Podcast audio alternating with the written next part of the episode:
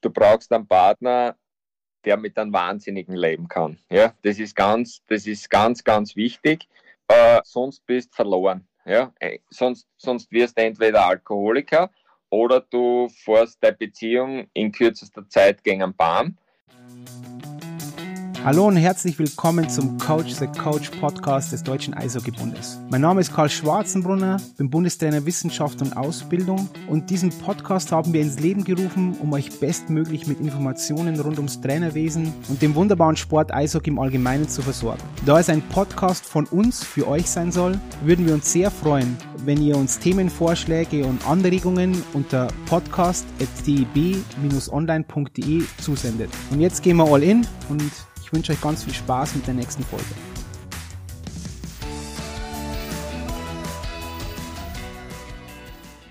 Hallo und herzlich willkommen zur neuen Folge vom DEB Podcast Coach the Coach. Heute mit dem Gast Klaus Schmidt. Klaus, ähm, ich werde manchmal Trainer sagen zu dir, ja, weil du warst mein Cheftrainer, deswegen, das ist so eine, so eine, leichte Beziehung, die wir immer wieder haben, deswegen werden wir das vielleicht auch rausrutschen und nicht immer nur Klaus sagen. Deswegen, hallo, ich hoffe, dir geht's gut, Trainer. Ja, grüß dich, servus Karl. Ich freue mich, dass ich äh, heute von dir Einladung gekriegt habe, dass ich an deinem Podcast teilnehmen kann. Und äh, ich hoffe, dass wir ein klasse Gespräch haben und ich hoffe, dass mir die deutschen Kollegen alle verstehen. das wären es ganz sicher. Aber wenn sie meinen südländischen Akzent verstehen, dann verstehen sie natürlich deinen auch. Klaus, erzähl mal ein bisschen was über, über, über dich, so dein Werdegang, wo du warst als Trainer oder wie du da hingekommen bist vielleicht. Auf das kommen wir sowieso noch, aber generell, erzähl mal ein bisschen was von dir, Klaus, bitte. Ja, äh, ich hoffe, dass die Leute schon beim Einstieg äh, sich die Zeit nehmen. Ich bin schon sehr, sehr lang im Trainerbusiness, bin mittlerweile 55 Jahre, habe äh, über eine, eine Physiotherapeuten- und sportwissenschaftliche Ausbildung den Weg in Profisport gefunden. Habe als äh, Physiotherapeut bei, bei einem Profiverein, in, bei einem Fußballprofiverein in, in Österreich begonnen. Das war der Grazer AK und habe dort acht Jahre lang äh, mich, sage ich mal, hochgedient, habe äh, sehr, sehr viel gearbeitet dort, habe äh, teilweise zwei bis drei Jobs gleichmäßig, äh, gleichzeitig gemacht, um einfach dann ja, immer mehr ins Trainerwesen zu kommen. Bin dann dort leider, da der Verein in Konkurs gegangen ist, nach, das war so irgendwie meine berufliche Heimat, da war ich acht Jahre lang und äh, die, die ist, der Verein hat sich dann, ist leider bankrott gegangen und dann bin ich auf eine Reise gegangen und da vergieße ich wahrscheinlich noch einige Stationen.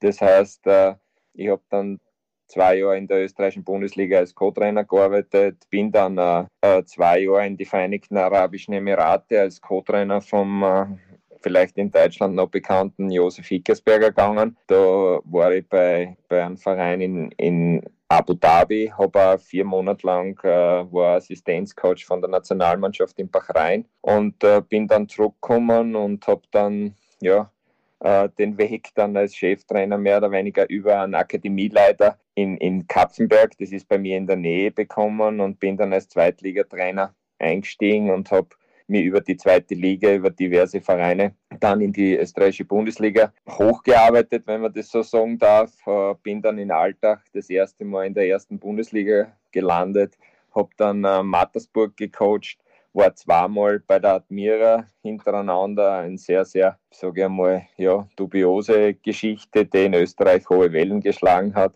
und war jetzt zuletzt in Hartberg und äh, ja, das ist mein Werdegang. Aktuell bin ich äh, ja, beurlaubt äh, und warte auf eine neue Aufgabe und versuche jetzt halt in Zukunft äh, irgendwo wieder Fuß zu fassen. Klaus, da möchte ich gleich bei einem einhaken, Trainer, und zwar, äh, ob das ein untypischer Weg, weil du hast ja gesagt, du bist ja Magister Klaus Schmidt natürlich, habe ich vergessen am Anfang, ja, Ehre, wenn Ehre gebührt, ja, ist, ist klar. Sehr wichtig. Ja, sehr wichtig, sehr, sehr wichtig. ähm, weil es kommt ja immer auch bei, bei uns bei den Trainerausbildungen, ähm, muss man wirklich selber hoch, hochklassig Eishockey gespielt haben, um dann ähm, ja, in der Bundesliga oder in der DL, DL2 in der respektive Trainer zu sein. Wie war das bei dir? Wo, wie hast du Fußball gespielt? Ja, ich habe, äh, ich war Fanat, ja, das muss man sagen. Ich habe äh, meine fußballerischen äh, Sporen mir in, in der dritten Liga in, in Österreich geholt, habe dann dort, äh, ja, war als, als Junge oder als Junior, sage ich, habe ich, hab ich das auch 12 oder 13 Einsätze im österreichischen Juniorennationalteam äh, gehabt, bin dann auch zu einem Bundesliga-Verein gewechselt und habe dort aber das äh, nie in, in die Kampfmannschaft geschafft.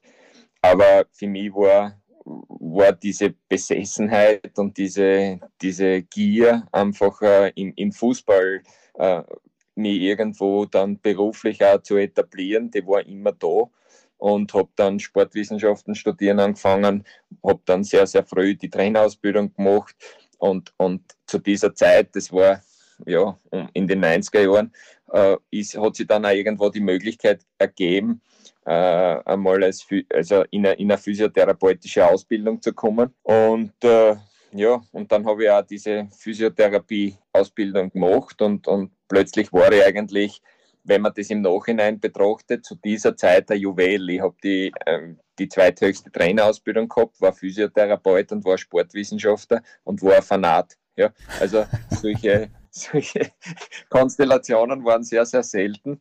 Und das hat eben dieser Grazer AK oder die Verantwortlichen des Grazer AKs erkannt und, und dort bin ich dann eingestiegen und mit dieser, mit dieser Besessenheit, mit dieser Unikatstellung, denke ich einmal, habe ich mich dann Step by Step äh, in, zu einem Cheftrainer entwickelt. Ja. Aber es war jetzt gar nicht äh, von Haus aus mein, mein großes Ziel. Äh, ich wäre Physiotherapeut und, und 15 Jahre später bin ich Cheftrainer in der Bundesliga. Gar nicht. Ja.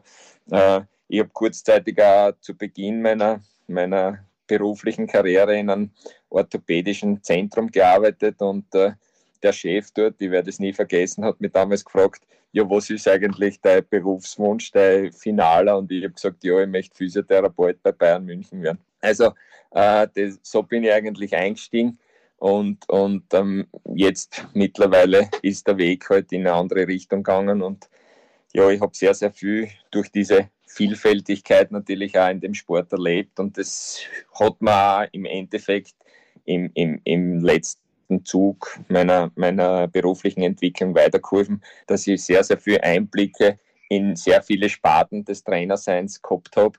Und äh, deswegen ja, habe ich, glaube ich, ein ganz ein gutes Gefühl entwickelt, wie man mit äh, Kollegen, wie man mit Mitarbeitern und wie man auch mit Spielern umgeht. Und das ist mein großes Plus. Klaus, hat sich das eigentlich irgendwie verändert? Denkst du, dass man, ob es unbedingt notwendig ist, eine große, eine große fußballerische Karriere gehabt haben zu müssen. Also in Österreich nehmen wir mal Herzog, äh, Polster, Prohaska oder in, in Tirol Kirchler, Streiter und so. Ähm, ist es immer nur so? Ist es ein großes, großes Plus? Oder sagt man, ja, eigentlich gar nicht mehr, das ist gar nicht mehr so relevant? Ich denke mal schon, tut es auf keinen Fall, wenn man, wenn man berufliche oder wenn man fußballerische gute oder äh, überragende Vergangenheit hat. Und von den Leuten, die du da jetzt angesprochen hast, waren mehr oder weniger alle Teamspieler. Ja, äh, das, das schadet sicher nicht, aber ich denke ja, dass, dass es gerade jetzt, wenn ich von mir sprechen darf, äh, mein Weg, der, das hat mir das gegeben, dass ich einfach anders war als andere. Ja? Und dass ich einfach diese, diese äh, Vorzüge, die, die jetzt diese Fußballer gehabt haben, äh, aufgrund ihrer persönlichen überragenden Fähigkeiten im, im fußballerischen Bereich, die habe ich nicht gehabt. Aber vielleicht habe ich andere Dinge mir durch meine sportlich oder meine, akademische Ausbildung, wenn man es jetzt da hochgetrabt hernimmt, mhm. äh, hernimmt und, und dort habe ich sicher auch das ein oder andere gelernt von Leuten, die man sonst halt nicht überall trifft und wo man nicht sie sonst sehr, sehr intensiv mit denen austauscht. Und es hat dann am Ende, denke ich, tut der Mix sehr gut. Ja? Und wenn man sich als, als Trainer mit einer hohen fußballerischen Vergangenheit in Garten vom anderen hinschaut und wenn man als Trainer, so wie ich bin, der, der halt von der anderen Schiene kommt, in einen anderen Garten reinschaut, äh, kann das sicher nicht schaden. Und ich denke, dass es der Mix dann ausmacht. Aber den Einstieg in eine Trainerkarriere äh, ist es mit, also einen Einstieg zu schaffen, ist es sicher einfacher, wenn man eine große oder eine sehr, sehr gute fußballerische Laufbahn hat, ja. Ist es eigentlich jetzt, weil da gehen wir ein bisschen ins Detail, weil, weil wir in Trainerausbildung, ähm, die höchste Trainerausbildung ist ja die UEFA Pro Lizenz, ja. In Österreich ist ja in Deutschland auch, heißt halt Fußballlehrer, aber ist ja auch UEFA Pro Lizenz. Ja. Das ist ja eigentlich der, der Name dafür. Wie schwer ist es eigentlich, wenn man keine große fußballerische Vergangenheit hat, überhaupt da reinzukommen in die UEFA Pro Lizenz zum Beispiel? Ja, da spielen sie ja bei uns jedes zweite Jahr, wo solche, äh, äh, solche Kurse beginnen. Also ich glaube, in Deutschland beginnt jedes Jahr ein Kurs, bei uns in Österreich sind es jedes zweite Jahr. Da spielen sie natürlich immer ja, fast Rahmen ab, weil äh, ja, es, es gibt eine, eine gewisse Anzahl an, an Plätzen, die momentan ein bisschen nach oben gesetzt wurde. Aber äh, ja, es ist nicht für alle Platz und äh, es gibt da ein gewisses ja, ein Ranking bzw. Punktesystem und da tut, äh, schadet einmal eine persönliche Fußballer, Fußballerkarriere nicht, aber äh, man kann sich auch Punkte äh, mit einer akademischen Ausbildung äh, erarbeiten und deswegen gibt es für beide einen Zugang, aber das Punktesystem, wenn man, wenn man Nationalspieler war oder eine gewisse Anzahl von Bundesligaspielen hat, äh, kriegt man mehr Punkte, als wenn man eine akademische Ausbildung hat. Und äh, ich denke, dass das System, wenn es punktemäßig fair oberläuft oder runterläuft, dann ist es äh, sehr okay und, und, und ich denke, dass, dass es auch immer wieder nivelliert wird oder angepasst wird, beziehungsweise erneuert wird. Äh, da geht es dann darum, wie viele Punkte zählt als Co-Trainer, wird als Co-Trainer gezählt, äh, wie viele Punkte kriegt als Cheftrainer in einer Akademie und so weiter. Also die Verantwortlichen haben sehr, sehr viel zu tun, um das einigermaßen gerecht zu äh, behandeln. Aber am Ende fühlen sie dann immer wieder äh, einige ungerecht behandelt, weil sie einfach den Cut nicht schaffen. Und das ist ein Riesenkris, um, wie wir sagen, um, um, um diese Plätze. Und ich, ich finde es auch gut, dass es trotzdem eine gewisse elitäre Ausbildung am Ende des Tages ist und äh, man schon einiges investieren muss, dass man dann zum einen in den Kurs kommt und zum anderen auch dann den Kurs äh, erfolgreich gestaltet bzw. absolviert.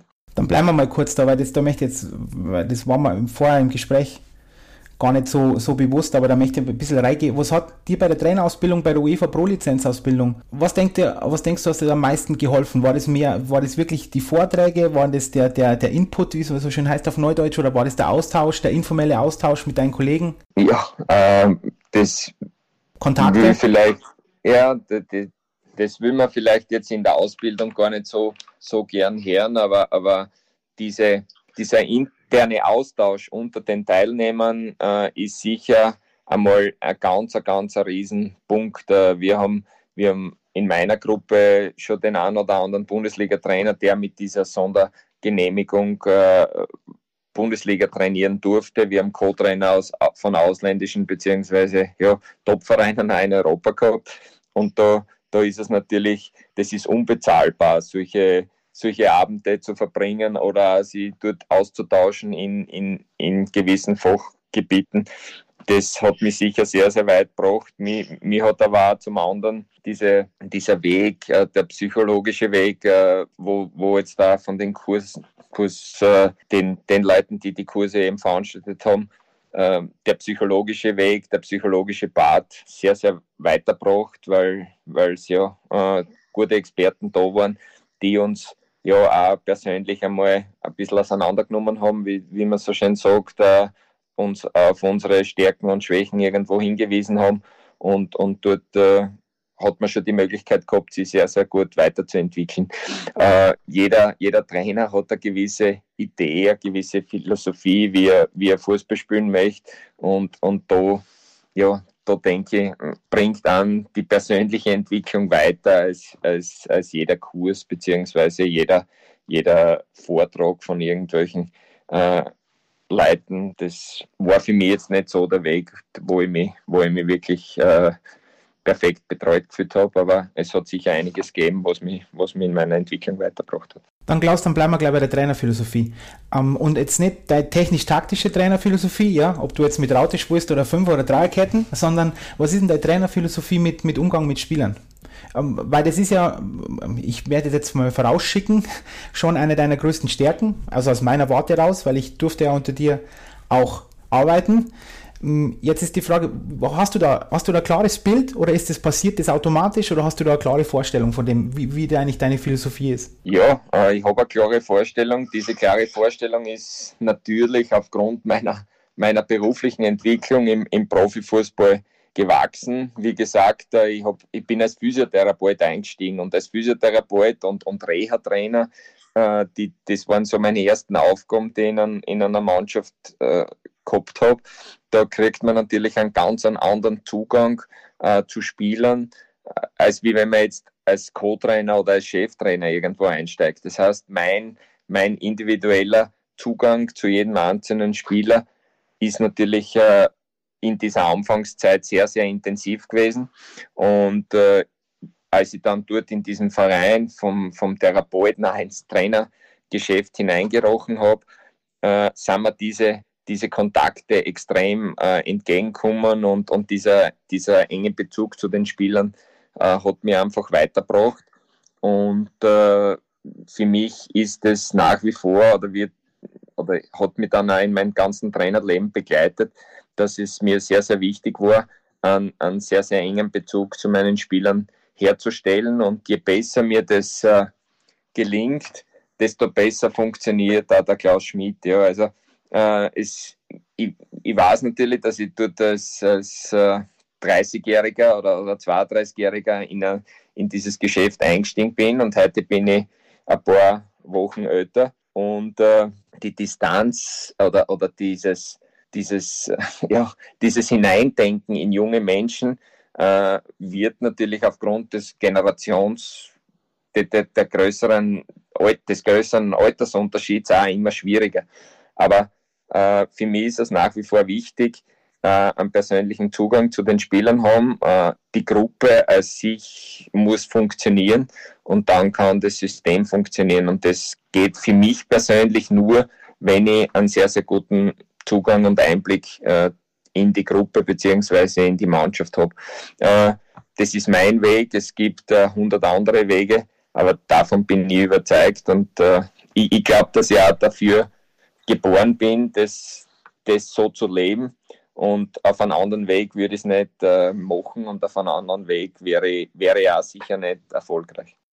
Aber da möchte ich mal ein bisschen reingehen, weil ähm, wo Licht ist ja da immer Schatten und jetzt möchte ich mal Advocatus Diaboli spielen.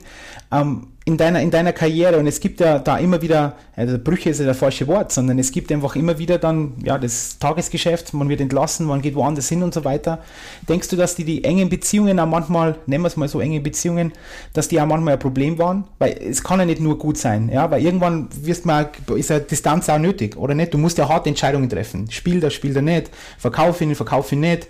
Auch zu deinem Trainerteam Beziehungen aufbauen zum Sportdirektor und so weiter, weil du, du bist, ziehst ja das nicht nur auf Spieler, du hast ja eine enge Beziehung, also aus meiner Erfahrung, zu uns allen, ja, also zu, zu deinem kompletten Stab gehabt.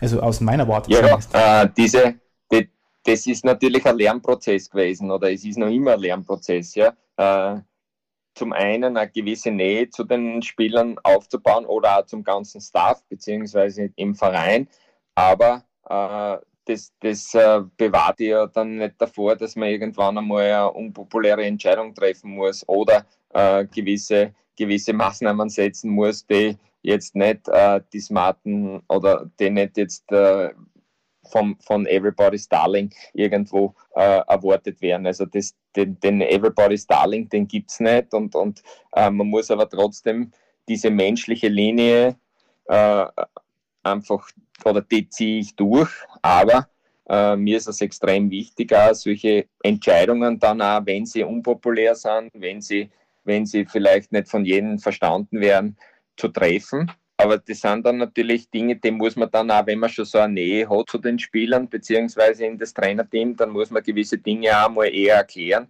als wie wenn man äh, Dinge äh, aus einer gewissen Distanz entscheidet. Und das macht es natürlich nicht leichter, ja, weil äh, Erklärungen beziehungsweise Dinge aus seiner Sicht dann ja, weiterzugeben, äh, sind immer schwieriger und, und äh, das ja, bürdet man sich dann schon eine gewisse Aufgabe auf und das macht es nicht einfach. Und es gibt natürlich auch immer wieder, was du angesprochen hast, Entscheidungen, ja, und es kommt dann auch immer wieder äh, bei dem einen oder anderen Verein zu Brüchen, wo, wo man dann hört, ja, der Trainer war zu gut zu den Spielern oder er hat da zu große Nähe zu den Spielern aufgebaut. Und da braucht man dann einfach aber auch einen Verein beziehungsweise Mitarbeiter, Vorgesetzte, die wissen, okay, so tickt der Trainer, so den, den kaufen der hat diese Eigenschaften, ob das jetzt Stärken oder Schwächen sind, äh, ist dahingestellt. Und äh, wenn man so einen Trainer, wenn man sich für so einen Trainer entscheidet, dann muss man diese Entscheidungen mittragen und dann muss man auch äh, als, als Funktionär beziehungsweise der der ganzen Geschichte vorsteht oder der für das verantwortlich ist, der muss dann diese Situation mittragen und sagen, okay, wir haben einen, einen Kult, der ein Menschenfänger ist und der versucht, äh, mit Menschen umzugehen. Mit dem, mit dem müssen wir leben, mit diesen Stärken, aber auch mit diesen Dingen, die dann heute halt mal vielleicht ein bisschen schwerer nachvollziehbar sind. Ja? Und äh, das ist sehr, das funktioniert sehr, sehr oft, sehr gut. Und dann passieren aber dann auch wieder im obersten Bereich äh, Personalwechsel. Ja? Und äh, dann kommt irgendwann einmal ein Sportdirektor, der Präsident und sagt, na, das wollen wir nicht. Und dann kommt es natürlich zu Brüchen oder zu Schwierigkeiten. Ich, ich, gehe da jetzt nochmal rein. Und zwar, weil da, da möchte ich reingehen mit dir, ja. weil ich glaube, dass du da genau der Richtige bist, über sowas zu sprechen, weil ich möchte später auf, auch noch auf Spielerbewertungen kommen und unseren Schubladen. Und natürlich hat man dann eigentlich, weil das hast jetzt du eigentlich ein bisschen angesprochen, ist man dann eigentlich als Trainer in der Schublade. Oder? Du, du hast jetzt einen gewissen Ruf weg. Nehmen, nehmen wir es mal so, ja? Nehmen wir ja. mal einen Mager, dieser harte Sau, ja? Nehmen wir so. Der ist un, unbarmherzig und lässt es nur auf dem Hügel der Leiden, leiden und du bist der Menschenfänger.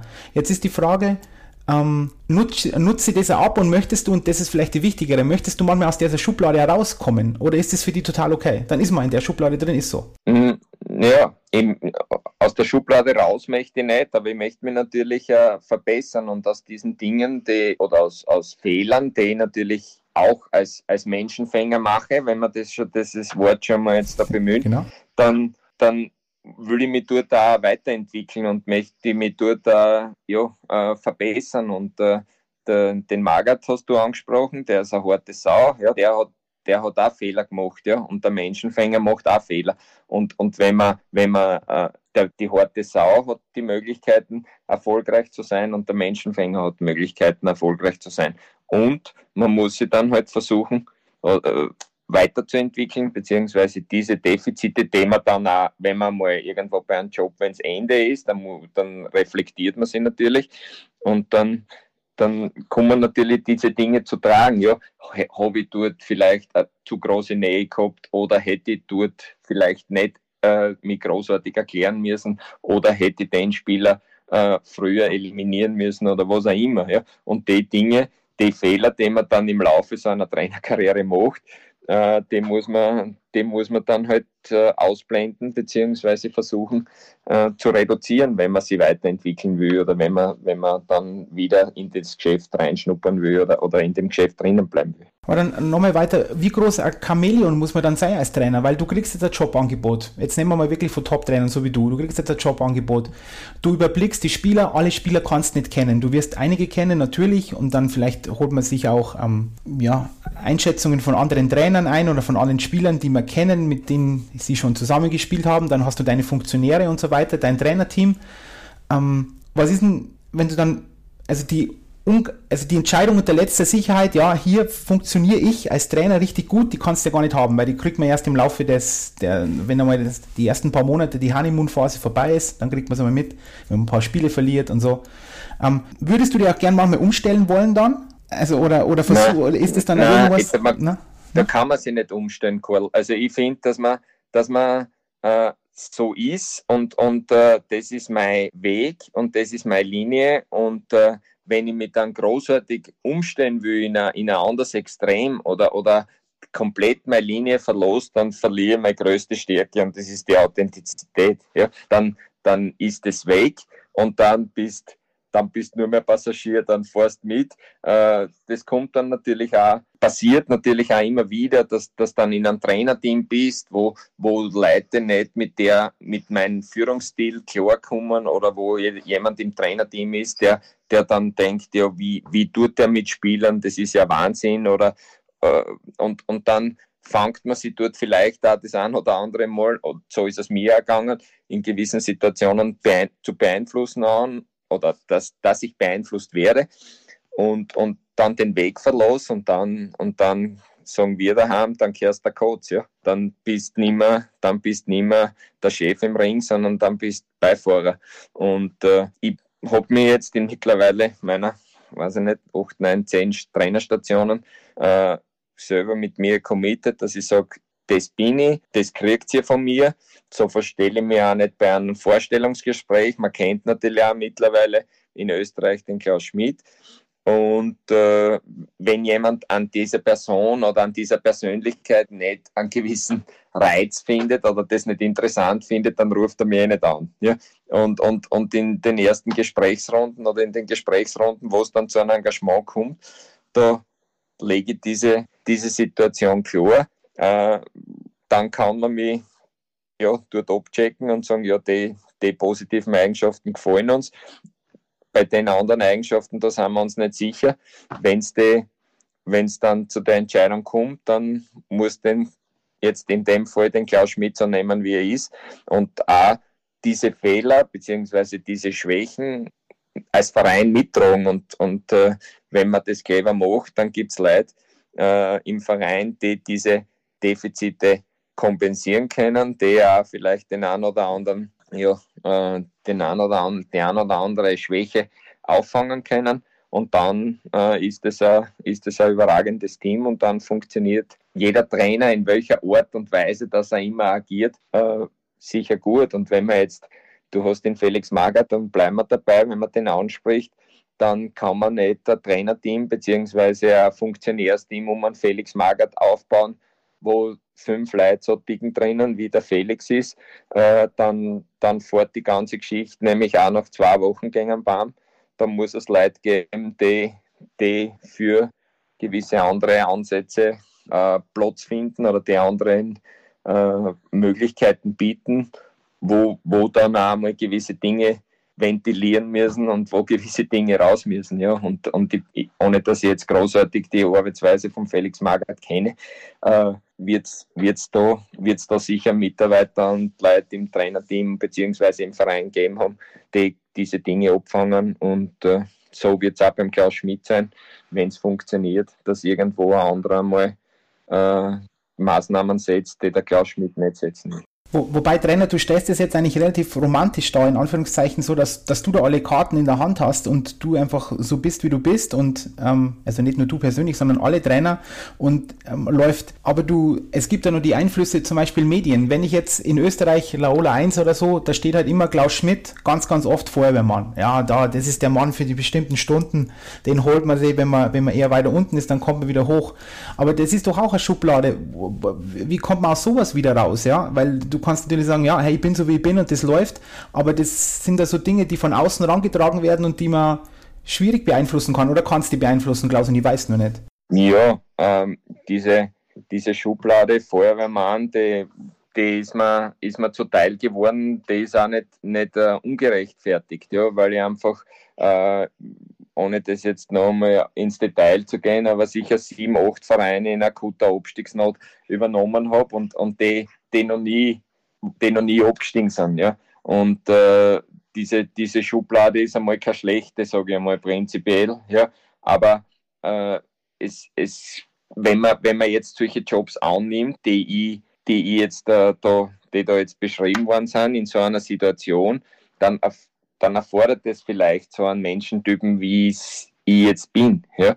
Und äh, da kann man sich ganz, ganz schwer wehren gegen die Situation. Ja? Weil äh, die, die Situation, du, du kommst zu einer Mannschaft, das sind alle, hängen alle tot über den Zaun, ja, äh, sind, sind alle äh, ja, zutiefst deprimiert. Der Verein ist enttäuscht, weil die, weil die Erwartungen im, in, in der Saison nicht erfüllt waren. Die Spieler sind enttäuscht, weil sie, weil sie immer äh, in, in den letzten oder in den hinteren Tabellenrängen sich befinden, obwohl es viel, viel andere Erwartungshaltung gibt und so weiter. Und äh, da passt wahrscheinlich der Typus Klaus Schmidt gut dazu und, und ich habe es aber auch bei anderen Vereinen bewiesen, dass es, dass ich äh, auch dann mit Mannschaften, die da von hinten rauskommen, äh, dass das auch in einen anderen Weg gehen kann oder einen anderen Weg äh, ein, einschlagen kann. Und äh, das muss dann jeder, jeder Vereinsfunktionär, der so einen Trainer haben will, bewerten und sagen, okay, äh, ich, ich schaue mir die ganze Trainerkarriere dieses, dieses gewünschten Trainers an. Hat er das Zeug für meine Erwartungen oder hole ich den nur für die letzten zehn Partien, äh, damit er mir äh, in allerwertesten rettet? oder äh, gebe ich dem die Möglichkeit, dass er dann irgendwo auch wieder was aufbauen kann. Ja? Und das, das, sind, äh, das sind natürlich Entscheidungen, die, die extrem auch, sage ich jetzt einmal, für, für Vereinsfunktionäre sehr entscheidend und sehr wichtig sind. Dann, ich gehe mal von dem in, in die Spielerbewertung, weil ich glaube, von diesen Schubladen, vielleicht kommen wir dann auch sogar noch mal zurück auf das, was wir gerade besprochen ja. haben. Jetzt, ja. du, was wir Trainer ja machen, ist Spieler bewerten, täglich. Ja? Informell oder formell, ist egal, ob wir mit unseren Kollegen reden oder einfach nur in unsere Gedanken machen, aber wir bewerten Spieler die ganze Zeit. Und hast du da ein System für dich entwickelt, vielleicht auch, oder hast du schon mal drüber nachgedacht, dass man so Spielerbewertungen so objektiv macht wie irgendwie möglich, weil das ist zum Beispiel meine Erfahrung, Spieler sind unglaublich schnell in irgendeiner Schublade drin. Da sagt ein, Sp ein Trainer mal, dieser schneller Spieler, dann ist es sein Leben langer schneller Spieler, obwohl er vielleicht gar nicht schnell ist, ja, auch objektiv gar nicht, sondern ähm, dann sagt einmal, der ist langsam oder der, der kann das nicht oder man schaut sich einen Spieler an, die ersten zehn Minuten macht er auch einen Stockfehler und dann ist, ist vorbei, ja, der, der kann nichts, ist erledigt, bam, ist weg. Und Hast du da, hast du da ein System für die, wie du das machst? Ja, äh, ich fange mal ganz anders an. Äh, du hast vorher mal gesagt, äh, es ist so, man kommt zu einem neuen Verein und, und kriegt Informationen von, von äh, Assistenten, von, äh, von anderen Trainern und von anderen Spielern, die man auch kennt. Äh, ich habe mir zum ganz, das ist ein ganz wichtiger Punkt bei mir in meiner in meinen Einstieg in, eine, in einen Verein beziehungsweise in eine Mannschaft. Ich nimmer von niemandem irgendwo, versuche ich mich äh, zu Beginn über irgendwelche Spieler äh, an mich heranzutragen. Ich will mir selbst ein Bild machen von jedem Spieler, ich will mir persönlich ein Bild machen von jedem Spieler und ich will mir technisch-taktisch ein persönliches Bild von jedem Spieler machen. Das ist mir extrem wichtig. Und wenn ich dieses Bild habe, dann können wir, dann können wir in die Diskussion gehen. Ja? Und äh, das, das hat sich, denke ich, ja, ganz gut bewährt. Damit bin ich nicht so schlecht gefahren. Aber, und jetzt komme ich zum Aber, äh, die Entwicklung äh, mit, mit Daten, die man jetzt mittlerweile äh, aus, aus, aus Tracking-Systemen und, und, und Spielbeobachtungssystemen erfährt, die absolute ja, objektive Daten sind, die machen das Ganze natürlich extrem schwierig. Ja, man bringt, man kriegt, äh, man hat in einem Trainerteam Datenanalysten, man hat Leute, die, die von diesen Daten leben und die äh, bringen natürlich in jedes, in jede Spielbesprechung, in jede Vorbesprechung, in jede Nachbesprechung diese Daten ein, die ja teilweise nicht lügen, ja, aber äh, es ist trotzdem, es ist trotzdem ein Spiel, wo wo Emotionen drinnen sind. Es ist ein, ein wo, wo, ja, wo einfach das drin ist, das man nicht sieht. Ja? Oder, oder nicht, nicht, nicht sieht, ist der falsche Ausdruck, den man einfach nicht hinten am Buckel aus einem Chip ausziehen kann. Ja? Und, äh, und das ist ein extrem schwieriger Punkt, so sehe es ich, in der Entwicklung des Trainerwesens momentan. Ja, man, man, man hat Raubtiertrainer, die einfach äh, gewachsen sind in diesem System, die ohne Daten äh, in, in das Geschäft eingestiegen sind und jetzt äh, werden sie mit Daten überhäuft und, und werden äh, ja auch von diesen Daten beeinflusst. Und die große Kunst ist es, dieses Raubtiersystem, dieses, dieses Gespirl, diese, diese, diese Wahrnehmungen nicht zu verlieren und aber trotzdem die Tier auf der anderen, die Türe auf der anderen Seite aufzumachen und zu sagen, okay, diese, diese Informationsflut äh, muss gut gefiltert sein und gewisse Daten lasse ich in meine, in meine ja, Analyse einfließen. Und der, der sagt, ich bin nur Raubtiertrainer, ist auf einem schlechten Weg und der,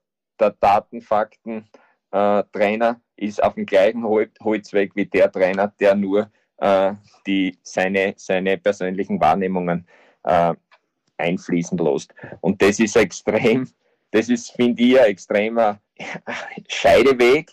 Und, und ich habe auch in meinen letzten beiden Stationen, und, und da kommen wir vielleicht auch ein bisschen ins Nähkästchen, extreme äh, Schwierigkeiten damit gehabt, diese Dinge so zu bewerten, dass man sein persönliches Gefühl nicht verliert, aber dass man diese, diese Daten auch äh, sprechen lässt, beziehungsweise äh, in, seine, in seine Analysen einfließen lässt. Und das ist für uns ältere Trainer und dazu muss ich mich leider ja auch schon äh, ja, bezeichnen, äh, ist es extrem schwierig. Ein junger Trainer tut sich da vielleicht leichter, der einfach mit solchen Daten groß geworden ist, der das studiert hat, der, das, der damit äh, ja, aufgewachsen ist, als wie solche, solche Leute, die halt in, während ihrer Trainer, ihres Trainerlebens in diese mit diesen Situationen beziehungsweise mit diesen Daten erst konfrontiert wurden. Ja, für mich ist da nicht viel hinzuzufügen, weil ich genau derselben Meinung bin. Die, die messbare Seite der Welt ist eben nur die messbare Seite der Welt, ja. Und da gibt es noch ganz, ganz, ganz, ganz viele andere Dinge. Und genau. ähm, deswegen werden, habe ich ja nie, nie Angst, dass, weil das kommt auf den Trainerausbildung ja, irgendwann wird uns die künstliche Intelligenz ersetzen, aber das wird nicht passieren, ja, weil wir Trainer für das haben wir diese, diese Emotionalitäten und etc., diese, diese Antennen, äh, die, die äh, wird ein Algorithmus, also Stand jetzt, einmal äh, sicher nicht ersetzen können. Ich bin ja der Meinung, dass es nie ersetzen kann, deswegen aber. Ja. Hoffentlich nicht. Ja. Hoffentlich nicht.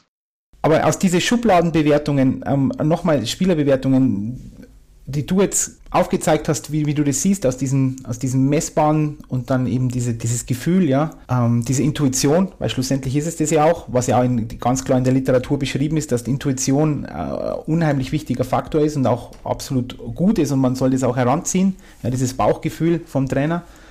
Mhm. Aber hast du dir, also de, deine Strategie ist jetzt mal grundsätzlich eine, damit du diese Messfehler oder diese, diese Beobachtungsfehler nicht machst, ist erstmal, du lässt machst dir selbst ein Bild, ohne dass du von äußeren Einflüssen hast und sowas.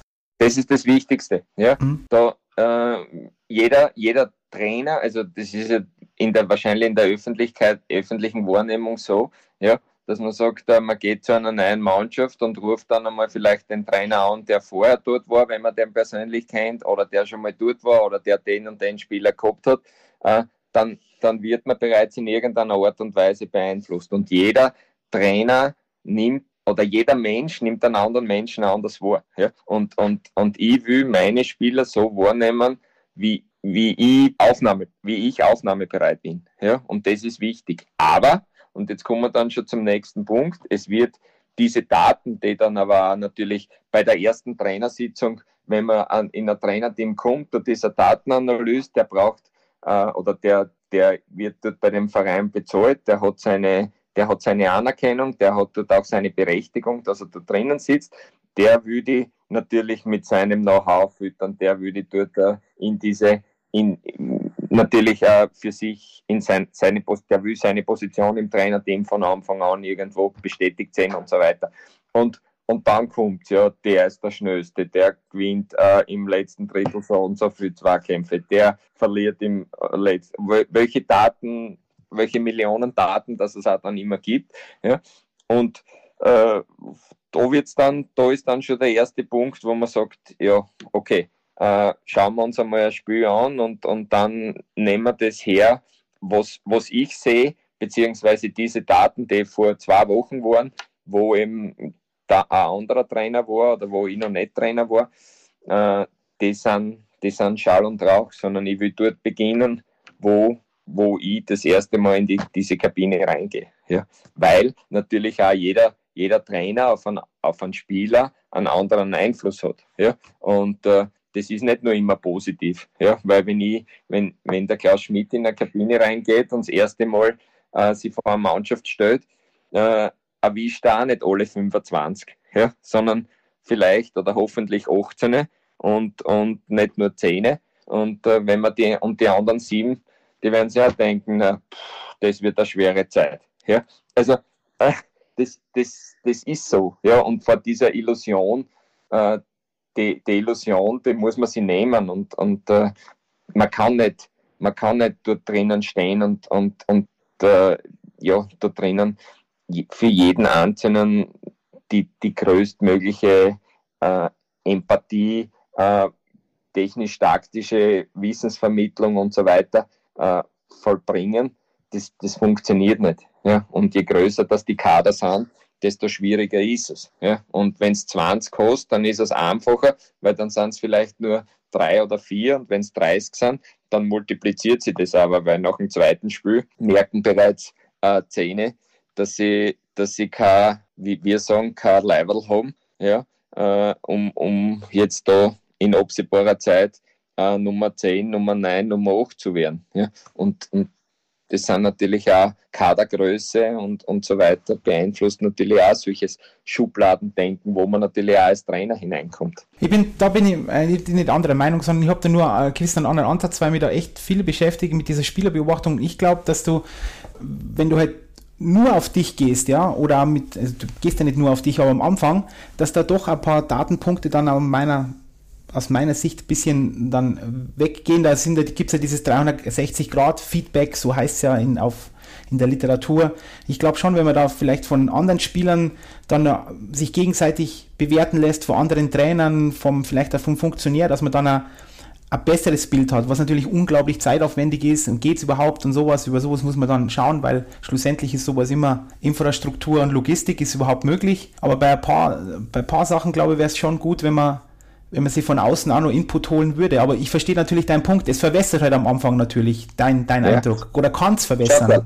Schau, schau, die Situation ist so, du kommst in eine, eine Kabine rein, äh, meistens der Fall, wo halt der Klaus Schmidt in der Kabine zum ersten Mal reingeht, äh, ist, ist Misserfolg, beziehungsweise ist es nicht gelaufen und so läuft es auch bei 80 Prozent der, der, der Trainer Neuverpflichtungen. Und dann haben natürlich die Spieler extreme Erwartungen in dich. Ja? Und, und sagen, die, die, die Spieler, die bei diesem Verein sind, sind ja auch nicht dort nur, weil sie lustig sind, sondern weil sie eine gewisse Qualität haben. Ja? Und weil sie, weil, weil der Verein, beziehungsweise weil sie als Spieler schon gezeigt haben, dass sie die Befähigung haben und die Fähigkeiten haben, auf diesem Niveau bei diesem Verein zu spielen.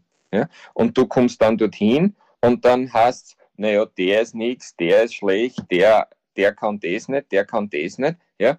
Aber in Wahrheit hat das System davor äh, dafür oder, oder, diese Empfindungen gehabt, dass jeder einzelne Spieler äh, die Fähigkeiten hat. Und diese Fähigkeiten, das muss ich dem Spieler mitgeben und sagen, pass auf, Junge, du bist nicht umsonst da oder weil du lustig oder weil du fest bist, sondern weil du die Fähigkeiten hast, dass du Bundesliga spielen kannst. Ja? Und äh, dieses Gefühl muss jeder Spieler haben. Ja? Und wenn ich und, und Leute, die vorher enttäuscht waren von oder, oder enttäuscht wurden aufgrund der Ergebnisse beziehungsweise des Tabellenrangs, die kommen, äh, die, die schubladisieren die Spieler. Ja? Und jeder Spieler muss die Chance haben, wenn ein neuer Trainer kommt, aus dieser Schublade rauszukommen. Ja, das muss er. Und, und wenn ich mich vorher mit Daten, Fakten, Meinungen äh, zutexten lasse, dann, dann bleiben die Schubladen von zehn Spielern schon zu. Ja? Und das, das sind die meine, meine Gedanken. Und, und ob das jetzt äh, der richtige Weg ist oder, oder der falsche Weg, deswegen diskutieren wir ja drüber. Ja? Aber das halte ich für extrem, für extrem wichtig und auch so fair als möglich. Ja, das kann man natürlich auch so. Ja. Da gibt es ja noch eine Frage, aber auf die werden wir jetzt nicht tiefer reingehen. Sind die wirklich alle in, in der Kabine drin, weil es Bundesliga spielen können? Weil du hast gesagt, ja, weil, weil ich so fest oder lustig bin. Vielleicht ist er ja da, weil er lustig ist. Ja, weil er gut ist für Kabine. Jetzt einmal ganz ja. plakativ gesagt, ja. Dass ja. man gar nicht sagt, der ist jetzt, der ist jetzt nicht der Mörderkicker. Ja, das ist nicht Kicken, ist zwar mein Leben, aber ich bin nicht der Mörderkicker, sondern ich bin einfach richtig, richtig gut für Kabine.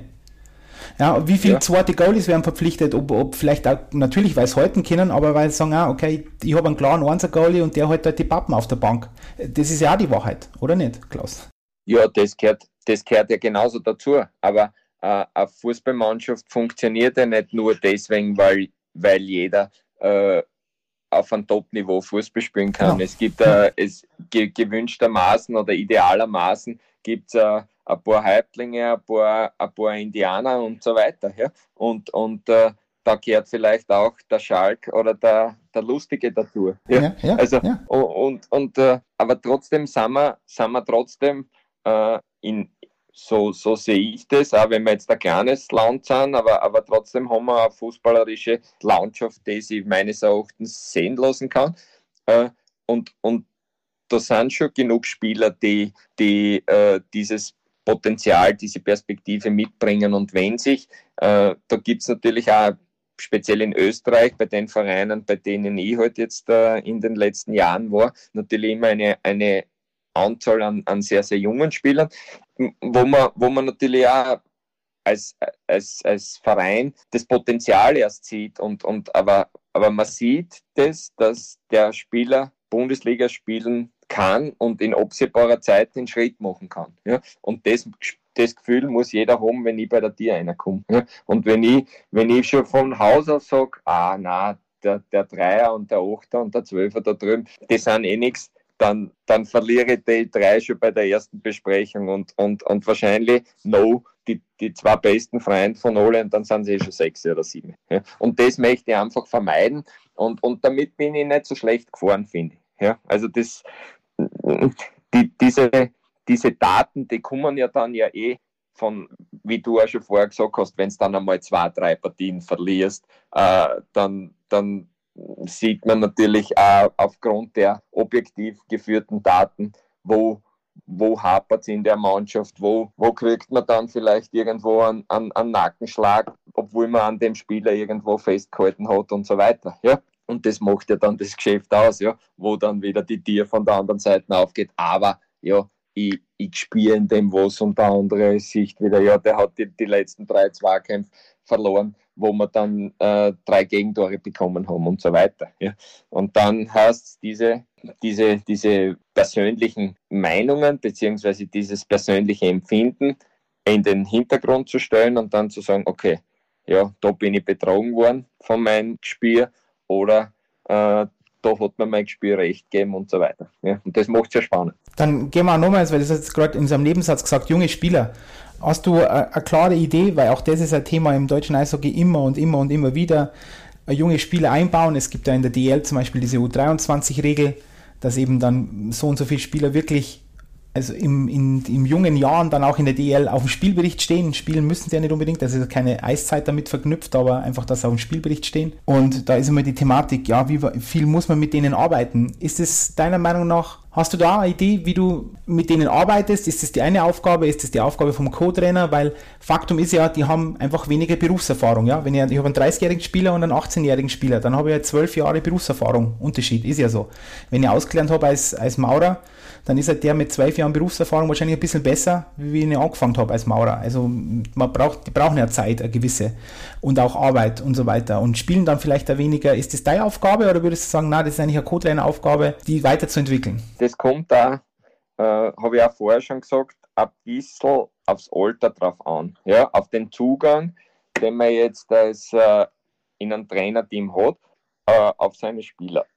Ich, ich, ich bin einmal als Cheftrainer für das Große und Ganze verantwortlich, aber es gibt, ich habe ich hab einen Staff, wo, wo es Leute gibt, die einmal prinzipiell die Aufgabe erfüllen müssen und sagen, okay, äh, du bist dafür verantwortlich, dass, dass wir die jungen Spieler näher bringen. Du bist äh, dafür verantwortlich, dass die Sondereinheiten machen. Du bist dafür verantwortlich. Also ich, ich gebe das schon sehr, sehr gerne ab, aber ich habe immer ein Auge drauf, weil, weil, weil es einfach wichtig ist, sowohl bei verletzten Spielern als auch bei Spielern vielleicht jetzt, wenn sie jung sind und noch nicht so viel Einsatzminuten bekommen, dann verliert man oder dann, dann ist es wichtig, diese Spieler auch im Boot zu halten. Und äh, deswegen ist es mir wichtig, dieses, diese, diese jungen Spieler immer wieder im Auge zu halten, sie dann auch mal zur Seite zu nehmen und zu sagen, äh,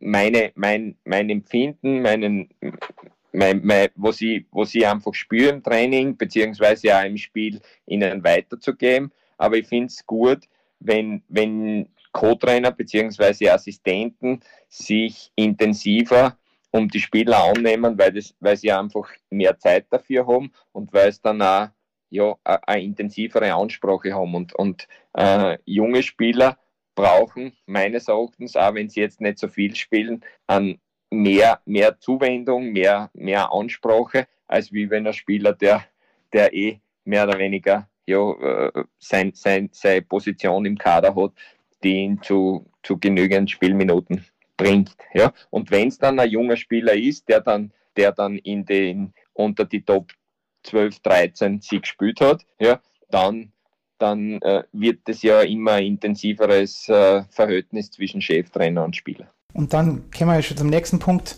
den ich unbedingt gerne mit dir besprechen möchte, war eben diese Trainerstäbe. Wir werden ja immer größer und größer mit Trainerstäbe, sei es Fußball, sei es Eishockey. Ich habe drei Assistenten, zwei Videocoaches, ich habe einen, einen Goalie-Trainer, vielleicht manchmal zwei ähm, Athletiktrainer und so weiter, was ja im Fußball üblich ist. Und wir im Eishockey sind ja immer der Meinung, wir müssen da immer nachziehen und immer größer und größer werden. Wie ist denn da dein Eindruck? Weil wann ist zu groß? Wann ist es auch zu groß? Weil du als Cheftrainer hast ja eine Mannschaft, deine 28 Kaderspieler oder 25, je nachdem, und dann hast du 12 ähm, ähm, Betreuer. Also es darf irgendwann ist ja unglaublich. Du hast ja praktisch zwei Teams, die du dann betreuen musst. Weil wenn der dritte Co-Trainer nur Hütchen aufstellt, dann wird er irgendwann sagen, Klaus, ist zwar nett und so, bin unglaublich gut bezahlter Hütchenaufsteller, aber interessiert mich auch nicht. Ich möchte ja irgendwas Wertvolles machen, in Anführungszeichen. Perfekte Frage, finde ich. Ja.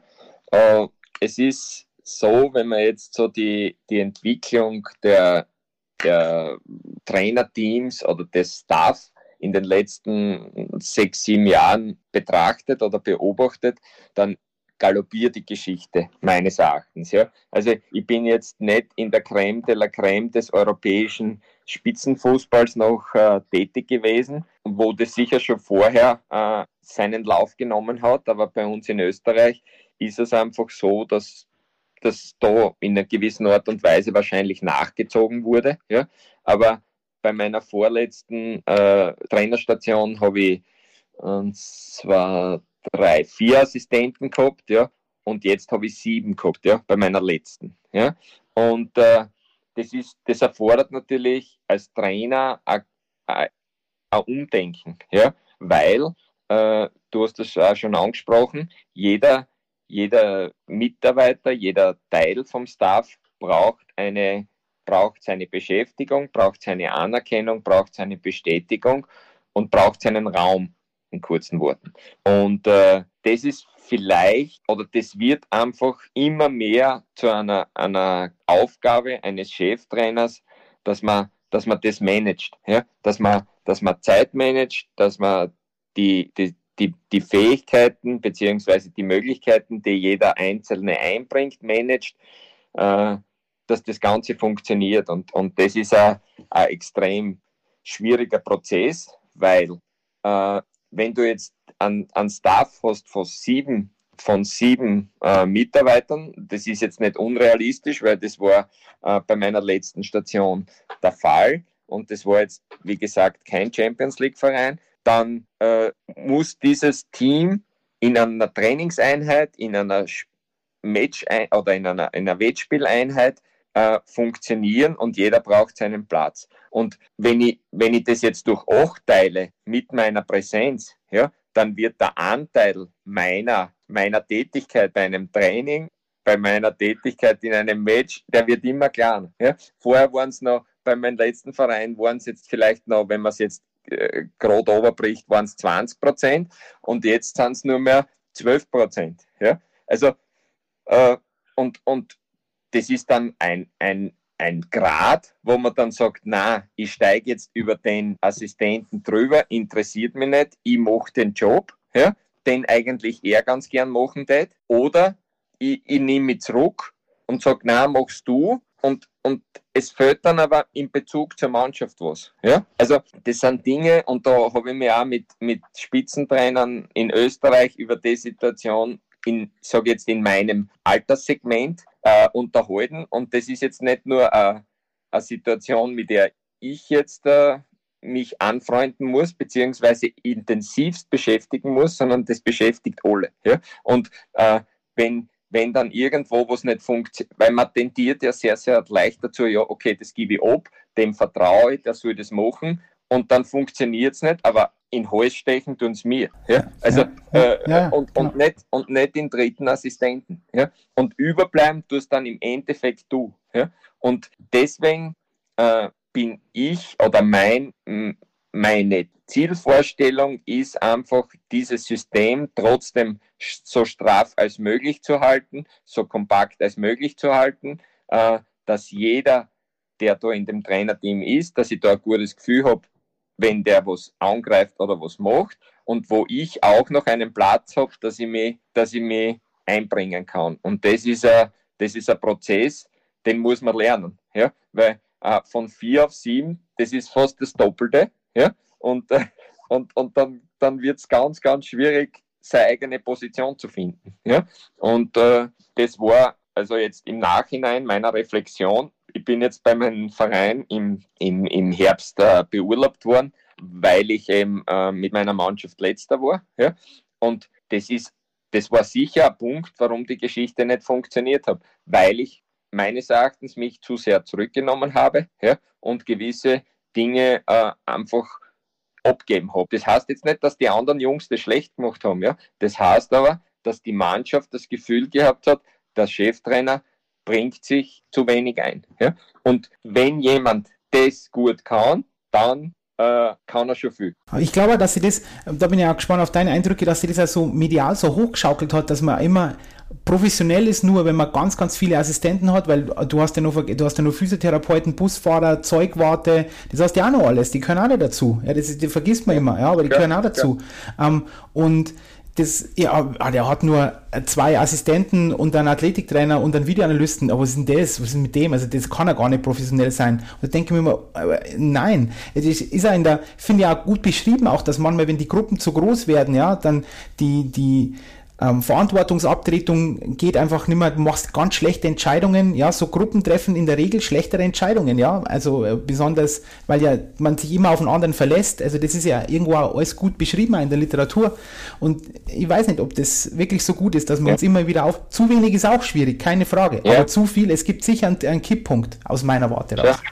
Die Geschichte ist natürlich, dass ich aus so einer Entwicklung heraus im Fußball unter Anführungszeichen groß geworden bin. Ich bin als Physiotherapeut eingestiegen und habe hab zwei Jahre nur als Physiotherapeut unter, nochmal unter Anführungszeichen gearbeitet und weiß, wie ich mich gefühlt habe, äh, wenn ein Trainer gekommen ist, mir gewisse Wertschätzung entgegengebracht hat, mir gewisse Zeit äh, gegeben hat und gesagt hat, komm mal einer, äh, unterhalten wir uns über die verletzten Spieler und so weiter. Ja? Wenn ich wenn das Gefühl gehabt habe, der der, der, der hört mir zu oder dem ist mein Job wichtig, für den wäre ich durch die Hölle gegangen. Ja? Wenn jetzt aber einer kommt, der sagt, ja, pass auf, du da drüben in dein Kammerl, mach deinen Job, wenn er da ist, ist er da, ja, war von Cola, ja, ja. verstehst? Also, ja, ja, äh, äh, den, und, und diese Situation, ja, das habe ich in meinem Innersten drinnen und wenn ich dann ein Trainerteam habe, dann will ich diesen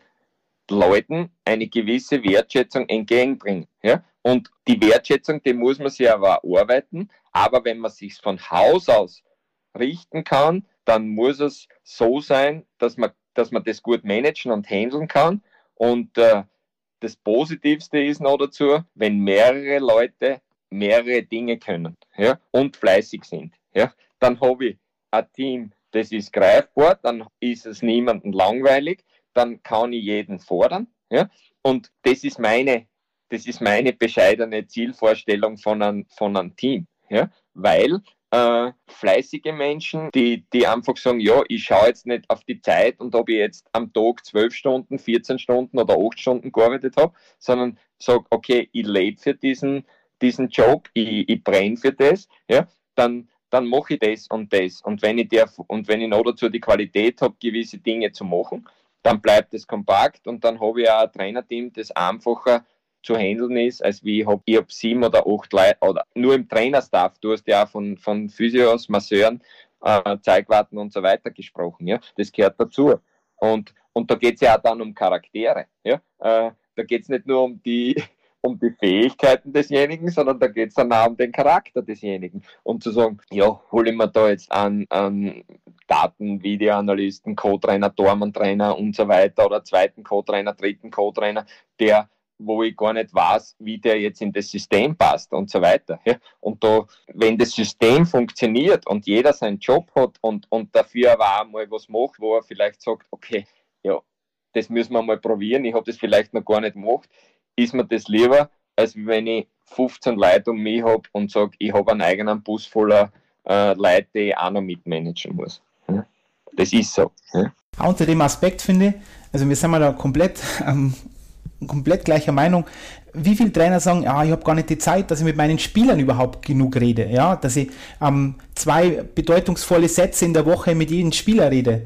Okay, weil das kommt ja genau auf dasselbe drauf hinaus, ja. Ich muss ja mit denen auch diese Wertschätzung geben. Und wenn ich schon für meine Spieler eine Zeit habe, aber dann auch noch meinen Trainer oder Betreuerstab unglaublich aufblase, wie soll es dann gehen, ja? Weil dann habe ich, ich muss ja die Betreuer, muss ich diese Wertschätzung geben, dann meinen Spielern und irgendwann ist dann ja, irgendwann ist zu viel, da bin ich ganz, ganz sicher. Und äh, da, da gibt es den Kipppunkt, wo ich der Meinung bin, dass das gar nicht gut ist, ja, dass man immer glaubt, man hat ja, viele Hände, schnelles Ende, aber vielleicht dann schnelles Ende als Trainer in dem Fall, ja.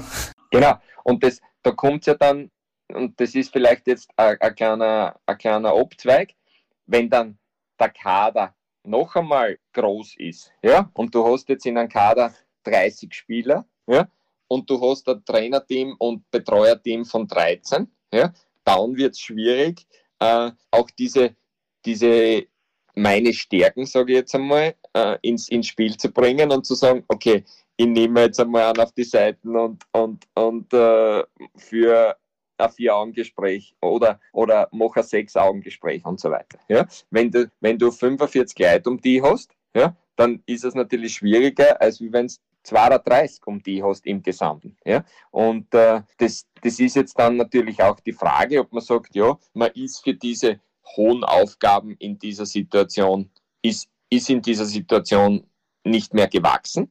Oder man sagt, okay, ich muss das auch lernen, äh, Dinge einzuordnen, beziehungsweise in den Vordergrund zu setzen, beziehungsweise ein bisschen auf die Seite zu schieben das sind auch Dinge, die in meiner Reflexion jetzt äh, im, nach, nach dieser Beurlaubung einfach auch mit eingeflossen sind. Und, und das, das ist extrem spannend und ist, ist einfach der Entwicklung eines des Trainers oder des Profitrainers geschuldet. Und die, mir fehlt natürlich auch ein bisschen die, die, die oder, oder der ganze Einblick in, in Profi-Eishockey. Aber da, da kommt es ja sicher noch mehr zum Tragen. Ich habe dort drei, vier Linien auf jeder, auf jeder, also ich habe vier Abwehrlinien, ich habe vier Sturmlinien und so weiter, wie viele Einsatzminuten kriegt der, wie viel, äh, und, und habe dort auch noch sicher Reservisten und so weiter. Das ist sicher äh, ein ganz, ganz, ganz schwieriger Punkt oder, oder heikler Punkt als, als Eishockeytrainer und nicht nur jetzt im, im Fußball, sondern in jedem Mannschaftssport. Absolut. Klaus, dann du hast ja vorher schon mal deine, deine Trainerstationen ganz am Anfang ein bisschen so aufgezählt, also dann auch in den in Bahrain und sowas alles und ähm, Club Al-Wahda und, und etc. Und du bist da natürlich als, als Profitrainer ist man nicht immer, ist der Club nicht dort ansässig, wo er die Familie unbedingt ist. Und das möchte ich noch mit dir besprechen. Du warst ja dann oft weg. Du hast Kinder, ja, du hast eine Frau. Wie, wie funktioniert denn das, Klaus? Ja, wie, wie funktioniert das? Funktioniert das wirklich gut? Weil das ist auch ein Thema von so jungen Trainern, wenn sie mich fragen, ah, okay, jetzt habe ich ein Angebot bekommen, aber dann muss ich umziehen. Jetzt, boah, jetzt bin ich gerade frisch verheiratet oder meine Frau ist schwanger, etc. Was soll ich das machen? Schwierige Frage. Ja, das ist eine Top-Frage, sage ich einmal. In erster Linie, und das ist jetzt vielleicht das größte, der größte oder schwierigste Punkt, du brauchst einen Partner, der mit einem Wahnsinnigen leben kann. Ja, das ist ganz, das ist ganz, ganz wichtig. Äh, sonst bist verloren. Ja, äh, sonst, sonst wirst du entweder Alkoholiker oder du fährst deine Beziehung in kürzester Zeit gegen einen Baum. Ja, aber äh, das ist natürlich einfach gesagt, ja, du brauchst den, du brauchst den richtigen Partner dazu. Aber bei mir war es so, dass ich zu meiner Frau von Beginn an oder, oder sie hat einfach von Beginn an in, in unserem Beziehungsstart wahrgenommen, dass ich das Fußball für mich ja, mein Leben ist. Ja? Und, und äh, das, das sind einfach Punkte, da, da muss man dann als, als, als, als Mann, als Trainer dann das Gefühl haben, okay, zieht die Frau dann mit? Ist mir, ist mir das wichtiger, wenn sie nicht ganz mitzieht, dass, dass die Beziehung zu meiner Frau aufrecht bleibt? Oder ist es mir wichtiger, dass ich sage, ich, ich gehe meinen beruflichen Weg und, und, und löse die Beziehung zu meiner Frau. Ja? Das ist einmal der erste Punkt. Ja? Wenn, wenn man dann äh, wirklich jemanden gefunden hat, erstaunlicherweise, der, der, der sich mit einem Wahnsinnigen arrangiert, ja, dann, dann kommt es natürlich auch meistens dazu, dass, dass Kinder in die Welt gesetzt werden und die wachsen dann in die Situation hinein. Ja. Aber, und, und ich, ich will jetzt da nicht alles äh, rosarot äh, bemalen. Das, das, da kommt es natürlich zu, zu, zu Spannungen beziehungsweise zu Problemen, weil man, weil man einfach als Vater immer in einer, in einer Bringschuld ist. Man ist immer in einem Defizit. Ja? Also äh, man ist wenn, oder wenn ich jetzt von mir spreche, ich war extrem wenig zu Hause, äh, liebe meine Kinder über alles, aber ich, ich, war einfach zu wenig da. Ja? Und wenn da dann die Vierjährige oder Fünfjährige sagt, ja, Papa, du hast sowieso nichts mehr zum Reden, weil die Mama macht das alles mit mir, ja? dann denkt man sich, okay, ist das jetzt wirklich der richtige Weg, den ich eingeschlagen habe? Ja? Also, äh, das sind, und, und heute sind die Kinder junge Frauen, die 20 und 22 Jahre alt sind, und wir haben ein überragendes Verhältnis miteinander, dann weiß ich, dass zum einen zu 90 Prozent meine Frau alles richtig gemacht hat und zu 10 Prozent ich auch vielleicht ein paar Dinge nicht so falsch gemacht habe. Ja. Aber dieser, dieser Weg, dass man dann, dass da was dann in die Hosen geht, oder die Gefahr, dass was in die Hosen geht, das, das ist riesig. Ja. Also das, das, das ist ganz klar. Und noch, noch jetzt äh, ein Punkt, den ich, den ich für mich immer wieder äh, durchgezogen habe, war das, dass ich dass ich eine, eine Homebase geschaffen habe. Wir haben uns in, in einer beschaulichen Umgebung äh, ein, ein, ein für unsere Verhältnisse sehr, sehr schönes Heim bauen können. Und äh, das ist ein Ort mit 1500 Einwohnern. Äh, da, da ist viel Grün, da kann man sich zurückziehen. Da, da bin ich nicht der, der Coach in dem Ort, da bin ich der Klaus. Und, äh, und die, die Familie ist dort eingebettet. Ja? Und mein, ich habe keine einzige Trainerstation gehabt, wo ich jetzt meine Familie mitgenommen habe, sondern ich bin immer allein losgezogen und habe hab dieses, diese, diese, diesen Ort als Rückzugsgebiet hergenommen und gewusst, okay, meine Frau checkt die Familie, meine Frau checkt mein persönliches Umfeld, was ja auch dazu gehört, Eltern, die immer älter, älter werden, krank werden, ein Haus, das zu betreuen ist und so weiter. Ja? Und wenn dann die Frau da umfällt und sagt, ja, äh, ich check das nicht mehr, ich, ich, da gehören nicht nur die Kinder dazu, dann kannst du die Geschichte in die Tonne werfen. Ja? Also so, so knallhart sehe ich das und äh, das ist äh, ein ganz, ein ganz ein entscheidender Punkt und wenn wenn dann das nimmer ist, ja, wenn man, wenn man dann merkt, die Beziehung geht flöten oder geht in die Brüche, dann habe ich auch schon äh, in meinem Trainerumfeld beziehungsweise Co-Trainern und Assistenztrainern und so weiter, die halt auch den Weg gehen wollten, einfach gesehen, wie sie persönlich persönlich kippt sind. Das hat bis zu schweren psychischen Problemen geführt. Ja. Und das ist eine extreme, extreme Gratwanderung, wo ich mittlerweile sage, ja, die Mädels, wie gesagt, sind 20 und 22 und, und sind durch, ja, dann, dann ist es geschafft, dann ist es erledigt. Und wenn du 25 Jahre verheiratet bist, dann weißt okay, äh, da wird auch nicht mehr großartig die Welt passieren. Ja? Und, und die, die Beziehung ist gefestigt. Aber der Weg dorthin ist mörderisch. Ja? Und ich habe zwei Jahre, habe ich auch schon erzählt, von zu Beginn, dass ich in Abu Dhabi bzw. in Bahrain war. Ja? Und, und da war ich zweimal im Jahr zu Hause. Ja? Und da geht es dann darum, geht die Beziehung in die Richtung oder geht die Beziehung in die andere Richtung. Ja? Und äh, ich, ich, hätte die Möglichkeit gehabt, noch ein Jahr dort äh, einen Anschlussvertrag zu haben. Und äh, dort hat dann meine Frau gesagt, das ist eine, ein bisschen aus dem Nähkästchen, ja, meine Frau gesagt, ich kann nicht mehr. Ja? Und dann muss man wissen, okay, bleibt man für 20.000 Euro in Abu Dhabi, ja, oder man geht heim, ist arbeitslos, 1500 AMS, ja, und, und geht den Weg, ja. Und das ist dann, das ist dann, äh, ich habe mich für 1500 AMS entschieden, ja, und ja, wer weiß, wo die andere Richtung hingegangen wäre. Ja? Aber wenn man dann in Abu Dhabi in einer in a, in ein Lokal geht und mit Expats spricht, die, die ob sie jetzt Maurer, Installateur oder was auch immer sind, ja, und sagen, wie geht es deiner Familie? Ah, Familie ist nicht so gut, Familie ist divorced oder whatever. Ja? Also man muss wissen, wie weit man gehen kann und das ist immer eine Gratwanderung. Ja? Und, und ja, also ich, ich bin sehr um die Frage dankbar, äh, weil, ich, weil, ich, weil das junge Trainer sicher äh, unterschätzen teilweise, so glaube ich.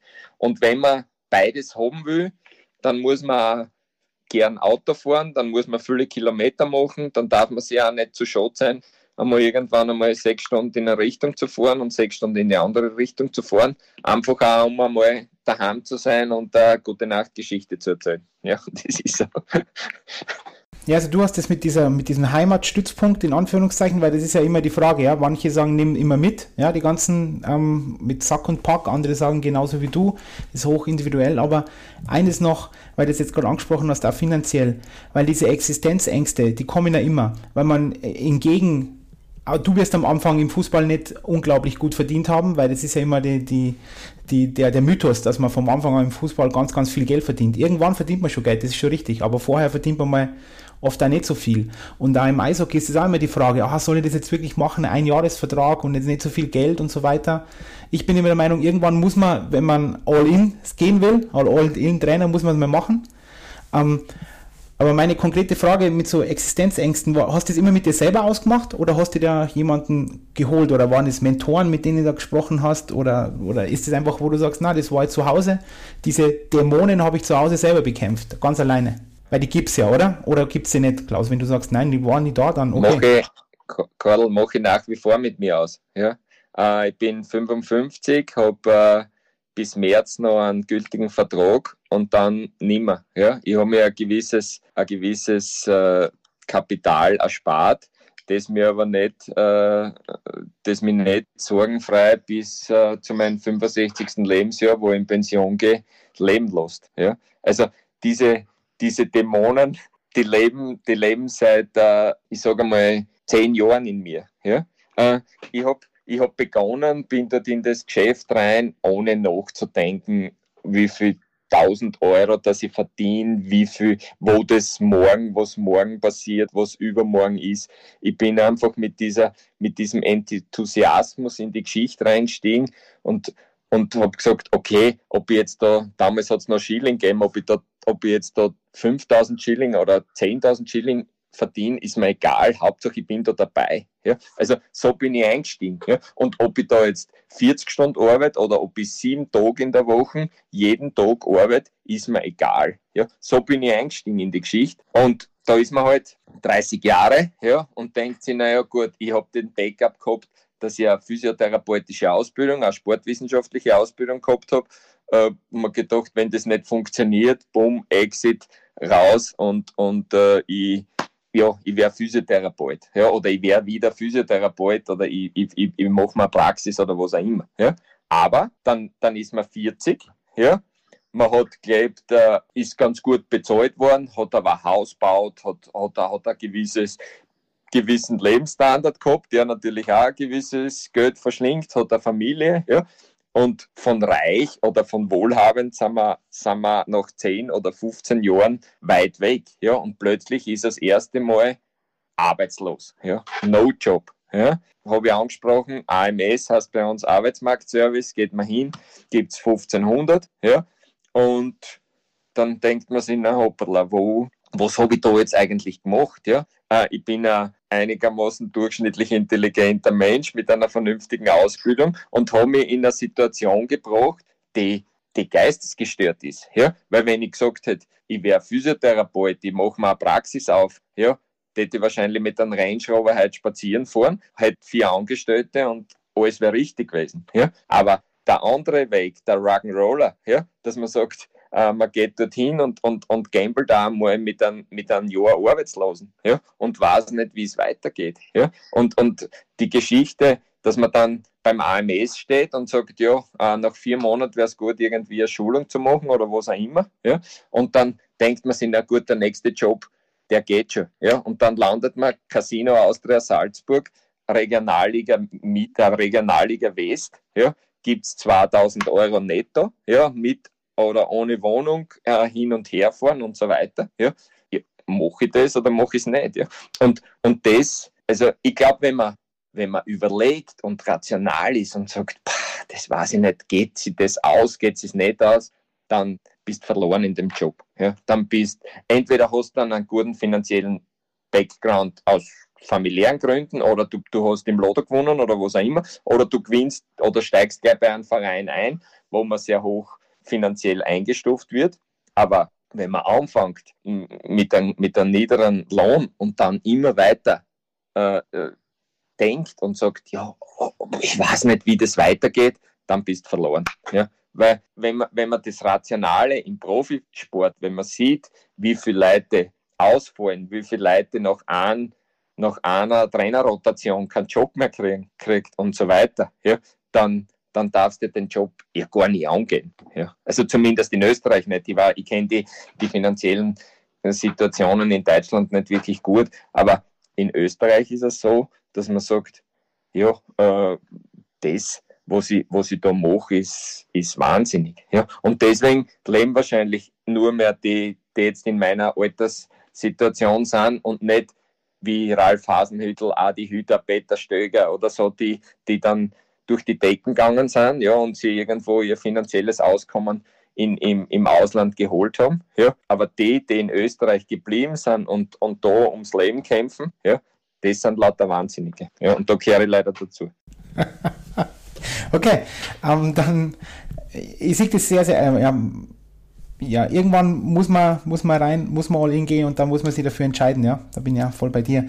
Die letzte Frage, Klaus, die letzte Frage für heute. Wird sich das Trainerwesen verändern in den nächsten fünf bis zehn Jahren? Und wenn ja, wie? Oder du sagst nein, dann ist es vorbei, dann ist es eine geschlossene Frage. Nein.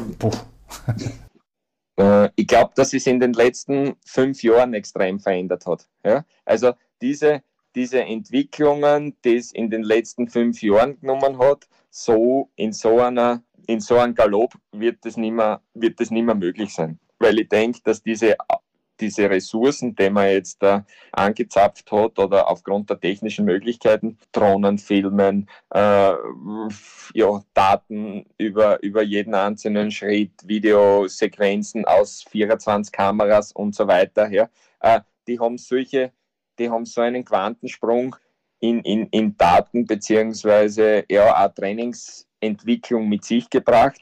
Und ich glaube, dass das äh, dass, diese, dass dieser Schritt einfach nicht mehr zu groß sein wird. Aber es wird, es wird sich dorthin entwickeln, dass eben die, die Generation Fußballer, die junge Generation Fußballer oder, oder Profisportler, sage ich, das sind jetzt Eishockeyspieler, Junge nicht anders wie Fußballer, dass sie diese, dass sie diese, diese, ja, die Generation einfach immer anders wird oder, oder, oder die Entwicklung der jungen Menschen anders wird, dass man sie dort auf dieses System, auf dieses, auf dieses diese Änderung einstellen muss und diese und, und in der Richtung wird sich das, äh, wird sich das sicher ändern. Aber die große, die große Entwicklung ist in den letzten Jahren passiert. So denke ich mir das. Trainer, so, so danke, dass ich mit dir reden durfte. Pass auf auf die, bleib weiter unbesiegbar.